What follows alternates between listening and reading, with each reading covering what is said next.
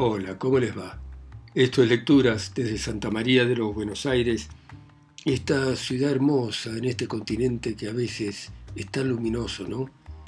Y vamos a volver sobre un escritor argentino que fue Roberto J. Pairó y que ya leímos de él Poncho de Verano. Vamos a leer El casamiento de Laucha, que comienza de esta manera. El nombre de Laucha, apodo y no apellido, le sentaba a las mil maravillas. Era pequeñito, delgado, receloso, móvil. La boca parecía un hociquillo, orlado de poco y rígido bigote, los ojos negros como cuentas de azabache, algo saltones, sin blanco casi, añadían a la semejanza, completada por la cara angostita, la frente fugitiva y estrecha, el cabello descolorido o arratonado. Laucha era, por otra parte, su único nombre posible. Laucha le llamaron cuando niño en la provincia del interior donde nació. Laucha comenzaron a apodarle después allí donde lo llevó la suerte de su vida, desde temprano aventurera. Por Laucha se le conoció en Buenos Aires, llegado apenas, sin que a nadie se pudiese atribuir la invención del sobrenombre, y Laucha le han dicho grandes y pequeños durante un periodo de 31 años, desde que cumplió los 5 hasta que murió a los 36. De sus mismos labios oí la narración de la aventura culminante de su vida y en estas páginas me he esforzado por reproducirla tal y como se la escuché. Desgraciadamente, Laucha ya no está aquí para corregirme si incurro en error, pero puedo afirmar que no me aparto de la verdad muchos centímetros. Pues, señor, después de andar unos años por Tucumán, Salta, Jujuy y Santiago, ganándome la vida perra como Dios me daba a entender, unas veces de bolichero, otras de mercachifle, de repente de peón, de repente de maestro de escuela, aquí en un pueblo, allí en una ciudad, allá en una estancia, más allá en un ingenio, siempre pobre, siempre rotoso. Algunos días con hambre, todos los días sin plata. Comencé por fin a temar como que puede ser que me fuera mejor en Buenos Aires, de donde nunca me podría ir peor, porque esas provincias nunca son buenas para hombres así como yo, sin un peso, ni mucha letra menuda, ni mucha fuerza, ni muchas ganas de trabajar tampoco. Tanto temé que al fin resolví largarme y principié a hacer economías de a yo que nunca había juntado plata, hasta que reuní todo lo que necesitaba para el viaje, lo preciso y nada más. No he de contar los milagros y otras vivezas que tuve que hacer para juntar la platita, ya se lo imaginarán, y de no, poco importa. El caso es que un día me acomodé en el tren, claro que en segunda porque no había boleto de perro. Llegué hasta Córdoba, subí al central argentino y en el Rosario me embarqué para Campana en el vapor de la carrera porque la cosa salía más barata. Campana era entonces el puerto de salida y de llegada de los vapores del Paraná y ahí mismo se tomaba el tren para Buenos Aires. Desembarqué con mi equipaje, que era un poncho grueso de lana, criollo de los tejidos a mano, muy lleno de colorinches y que le había ganado a la taba a un peón catamarqueño en Tucumán. Se lo había hecho la mujer, qué sé yo en qué punta de años. Ah, ya había volado hasta el último cobre en las comidas y copetines del viaje, así es que me encontré en Campana, con que para seguir a Buenos Aires tenía que empeñar o vender alguna prenda, y a no ser el poncho. Creerán que esto no tiene nada que ver con mi casamiento, pero esperen un poco. La miseria, como buena vieja brava, hace con el hombre lo que se le antoja. A mí me hizo llegar hasta el casorio. ya verán. Bueno, pues anduve de tienda en tienda queriendo vender el poncho y sacar boleto con la platita, pero sin suerte porque no encontraba ningún aficionado. Esos ponchos no se usan por acá, me decía uno. Yo tengo demasiado poncho, me decía otro. No compro ropa usada, me gritó furioso un tendero gallego que no tenía más que clavos del tiempo de ñaupa. Por fin un bolichero me dio por él cuatro nacionales, y digo nacionales porque ya había cambiado la moneda argentina, bolivianos o pesos del carnerito, tan linda y tan rendidora. El boleto de segunda de campana a Buenos Aires valía entonces alrededor de peso y medio o dos pesos, y no como ahora que cobran cerca de cinco. Así que yo estaba bien, al fin y al cabo, gracias al ponchito catamarqueño. Pero mi maldita suerte, que no me va a dejar en la pucha vida, quiso que mientras andaba entretenido en el cambalache del poncho, el tren se mandara a mudar sin esperarme. Ya ven, no tenía reloj, y aunque tuviera no me iba a ir sin boleto y sin plata.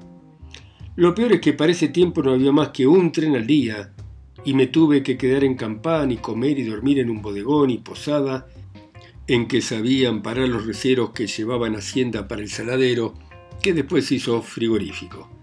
La historia me costó peso y medio, así que me quedé tecleando. Miren qué polaina. A la noche anduve ronciando la mesa de los receros que despuntaban el vicio al mus. Los ojos se me iban, pero jugaba muy fuerte.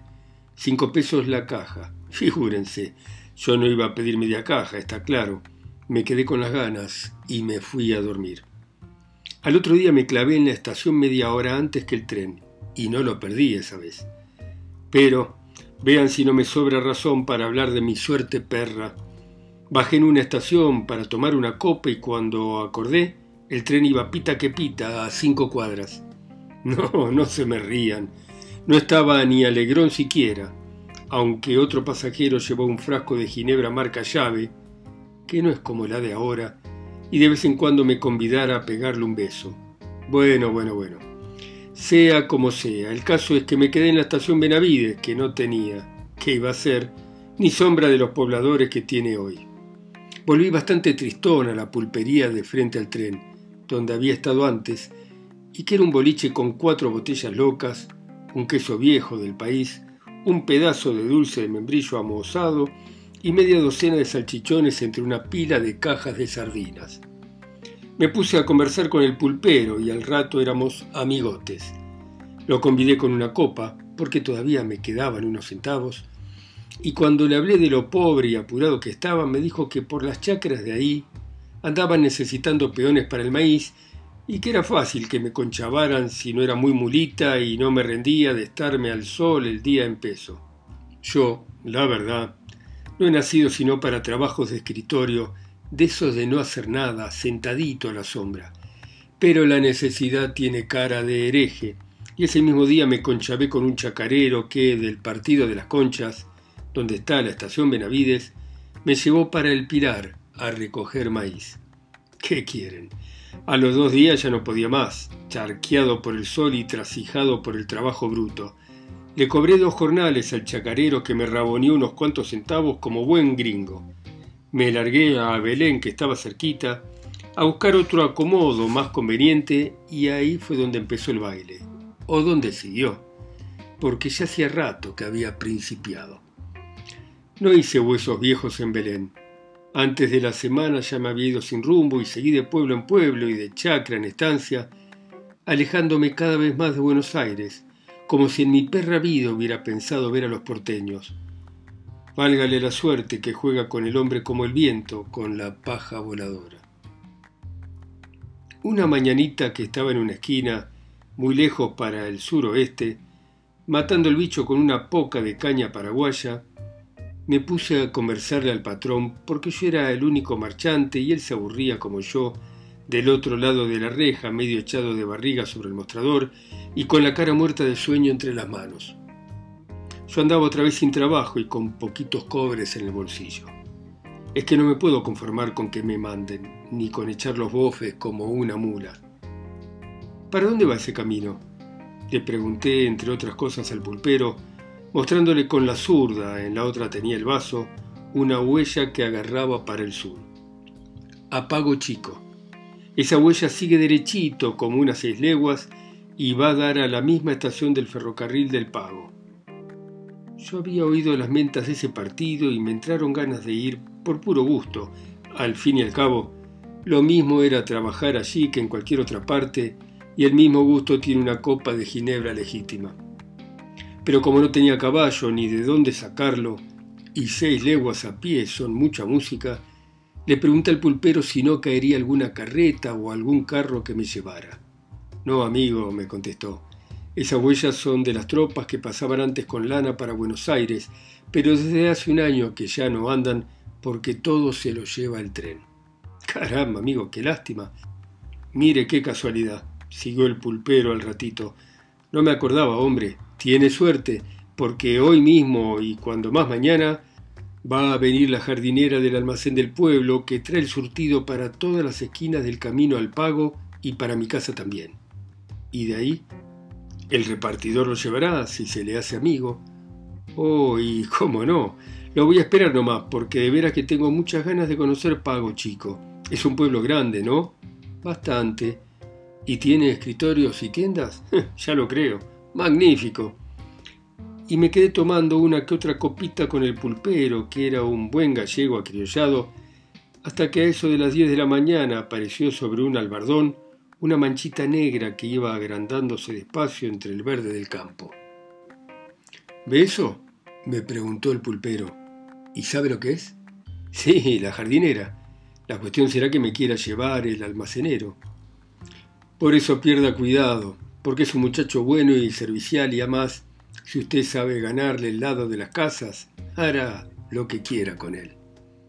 Con esta seguridad y aunque me quedara tecleando la platita, le compré provisiones para el viaje, salchichón, queso, galletas, cigarros, fósforos y, y nada más. Aunque también me parece que le pedí dos cuartas de vino Carlón. Llegó el repartidor del almacén y después de unas cuantas copas y un poco de jarana, no tuvo inconveniente en llevarme, como me había dicho el pulpero. El hombre era conversador. Yo nunca he sido manco, así que la charla empezó en cuanto salimos de la pulpería, eso sin contar el aperital de adentro. Volvía de vacío, los caballos eran buenos, oscurecía tarde y de consiguiente podíamos llegar ese mismo día a Pago Chico. Le conté mi vida, él me contó la suya desde que vino de España, siempre detrás del mostrador, sin salir ni en los días de su santo, hasta que lo hicieron repartidor y andaba como bola sin manija, trotando en la jardinera y tardándose dos y tres días para volver al pago. Cuando le hablé que buscaba con Chavo me dijo, si usted quiere trabajar sin deslomarse, ya sé lo que le conviene. Lo dejaré a una legua de pago chico en la pulpería de Doña Carolina, que allí encontrará en qué pichulear algo. Magnífico, amigo. Yo para todo estoy pronto en tratándose de trabajar, y más cuando ya casi no me queda ni un centavo, como ahora. Entonces doña Carolina anda buscando un dependiente que le convenga, pero es muy delicada y una punta han tenido que volverse sin que los tomase. Por eso ahora ya nadie va, en fin, de todos modos, usted encontrará trabajo porque ahí cerquita está el campo de los Torres y siempre necesitan peones. Almorzamos sin dejar el trote y galope. Yo pesqué un rato despertándome con los barquinazos, volvimos a charlar, a fumar, a tomar unos traguitos. Por fin, a la tardecita, llegamos al destino de que hablar el hombre y nos apiamos. La casa era bastante grandecita, con negocio de almacén, tienda y un poco de ferretería. Tenía también un despacho de bebidas con gran reja de fierro adelante del mostradorcito y sin mesas ni bancos ni menos sillas para que el paisanaje y el gringaje, no teniendo en qué sentarse, se largara en cuantito tomaba la tarde o la mañana. Entramos a la ramada y del otro lado de la reja se nos apareció una mujer de más de 30 años. Después supe que tenía 34. Bastante buena moza, todavía alta, muy blanca, de pelo negro y ojos oscuros. Cuando nos contestó las buenas tardes, conocí que era italiana. Doña Carolina, le dijo el repartidor, aquí le traigo un forastero que anda medio en desgracia y como el hombre busca trabajo, yo le he dicho que aquí puede ser que encuentre. ¿Qué le parece? Sí, contestó la mujer mirándome con atención.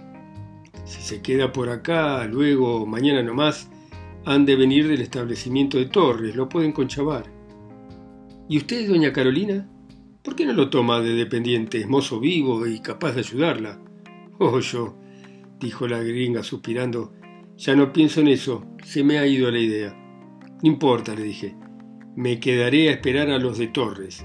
Y de mientras, sírvanos dos vasos de vino, que sea bueno, que estoy galdeando de sed, y este compañero no le digo nada. Tomamos el vino, que era bastante rico, y el repartidor se despidió porque tenía apuro de llegar al pueblo. Yo me quedé a la espera, mirando la casa, para matar el tiempo. El almacén estaba regularcito de surtido, con muchas bebidas, latas de conserva en un estante, salchichones y tocino colgados del techo, queso y dulce de membrillo en una vidriera, junto con masas de facturería, caramelos largos, pan viejo y galleta. Había también cosas de ferretería, frenos, facones, cuchillos, tijeras de esquilar, hachas, lebrillos y cacerolas y una punta de chirimbolos, pero del otro lado de la reja, lo mismo que las cosas de tienda, pramantes, zaraza, coleta, ponchos, camisetas, pañoletas, calzoncillos, chiripás, hilo canutillo, pañuelos de seda celestes y colorados y qué sé yo qué más. La casa era un galpón grande con techo de lienzo y al fondo tenía un cuartito que me pareció el dormitorio de doña Carolina. Afuera, a unas diez varas y como cuadrando la especie de patio de tierra pisoteada que quedaba entre la ramada y el palenque, había otro galpón más chico, pelado, sin otra cosa que un fogón en el medio, hecho con una llanta de carro y lleno de ceniza. No había cama ni en qué sentarse, pero era la comodidad de los forasteros que se quedaban a dormir en el negocio. Eso no es nada para cualquier hombre de campo, que arma cama con el recado, pero yo, sin más que lo puesto ni una pilcha para el abrigo, lo iba a pasar muy mal si no llegaban a tiempo los de Torres. Me llamó muchísimo la atención no ver a nadie más que a doña Carolina, ni en las casas, ni en el galpón, ni por ahí cerca. Los animales que andaban en un pastizal medio alambrado eran cinco o seis guachitos y un overo rosado que, por la pinta, debía ser viejo y manso y de la silla de doña Carolina. Afuera de la ramada había colgado un cuarto de carne y una nube de moscas revoloteaban alrededor mientras que otras paradas estaban acrisándolo. Pero de balde miré a todos lados a ver si había gente. No vi a nadie. ¿Cómo puede vivir esta pobre mujer en tanta soledad? pensé. Los perros no bastan para cuidarla porque cualquier malevo los achura y después a ella. Y le roba hasta la última hilacha. Se necesita ser guapa. Solo que la gente haya ido al pueblo. Ya me empezaba a interesar la gringa, así es que me volví a las casas y le pregunté. Perdone, misia Carolina, pero ¿usted está sola aquí, en esta casa? Sí, me contestó. No somos más que yo y un viejito que está ahí en el bajo del arroyo cuidando los chanchos. Es el que me ayuda un poco. Caramba, señora, ¿y no tiene miedo de vivir tan retirada del pueblo en esta soledad? Porque el viejo poco de servir para compañía. Así es, el pobre está muy viejo y aunque yo tengo una escopeta y soy capaz de usarla, a veces me da miedo. Por eso pensaba tomar alguno para que me acompañara y me ayudara a despachar, pero ¿qué quiere? Al decir esto me miró muy seria, muy atenta. Después se quedó callada. ¿Y por qué no lo ha hecho? le pregunté por fin. ¿Eh? ¿Por qué? ¿Por qué? Porque los que querían conchavarse no me convenían, y como no puedo pagar más de 15 pesos al mes, por ese sueldo hoy no se acomodan nada más que los que no sirven, aunque se les dé la casa y la comida. Yo entonces, medio serio, medio riéndome, le dije, ¿y yo también soy de los que no sirven? Oh, usted no, me contestó mirándome a los ojos. ¿Y entonces? ¿No le dijo mi amigo el repartidor? Sí, son cosas que se dicen y después... Pues mire, señora, lo que yo trabajaría con usted, no digo por esa plata, hasta por mucho menos. Estoy cansado de andar rodando. Lo que tiene que no traigo recomendaciones, ni tengo en el pago más conocido que el repartidor. Doña Carolina me volvió a mirar un rato sin abrir la boca, como para verme las intenciones en la cara. Yo no soy un buen mozo, ya lo sé, pero tengo algo, algo que me hace simpático, sobre todo a las mujeres. Se ríen. pues si yo les contara. El caso es que a doña Carolina le debí parecer buen muchacho porque enseguida me dijo, si fuera solo por eso de las recomendaciones no importaría, porque usted no tiene el haya de ser mala persona, al contrario, pero ¿qué ha de querer una colocación así cuando hasta de peón puede ganar dos o tres pesos diarios cuando menos? Le conté entonces que yo era más pueblero que hombre de campo y que no me gustaba trabajar al viento y al sol, como tenía que hacerlo para no morirme de hambre desde que principié a andar en la mala y perdí lo poco mío que tenía. Le dije que me quitaron un empleito en Buenos Aires por intrigas de un compañero traidor que me quería sustituir, que después anduve por las provincias del interior corriendo tierras y buscando la suerte, pero que todo me salió mal hasta que tuve que volverme con una mano atrás y otra adelante. En fin, le hice un cuento de los que no se empardan, y ella me escuchaba con mucho interés y atención, hasta me parece que la agrimió un poco. En esto entraron unos carreros a tomar la copa y yo me salí para el patio. Los carreros andaban apurados y se fueron enseguida. Doña Carolina me chistó. Bueno, me dijo, si quiere, quédese aquí unos días para probar. ¿Qué probar ni qué probar? Si me quedo aquí será para toda la vida, dije entusiasmado. Quién sabe, en fin, le pagaré por ahora los 15 pesos y después si los negocios andan bien veremos.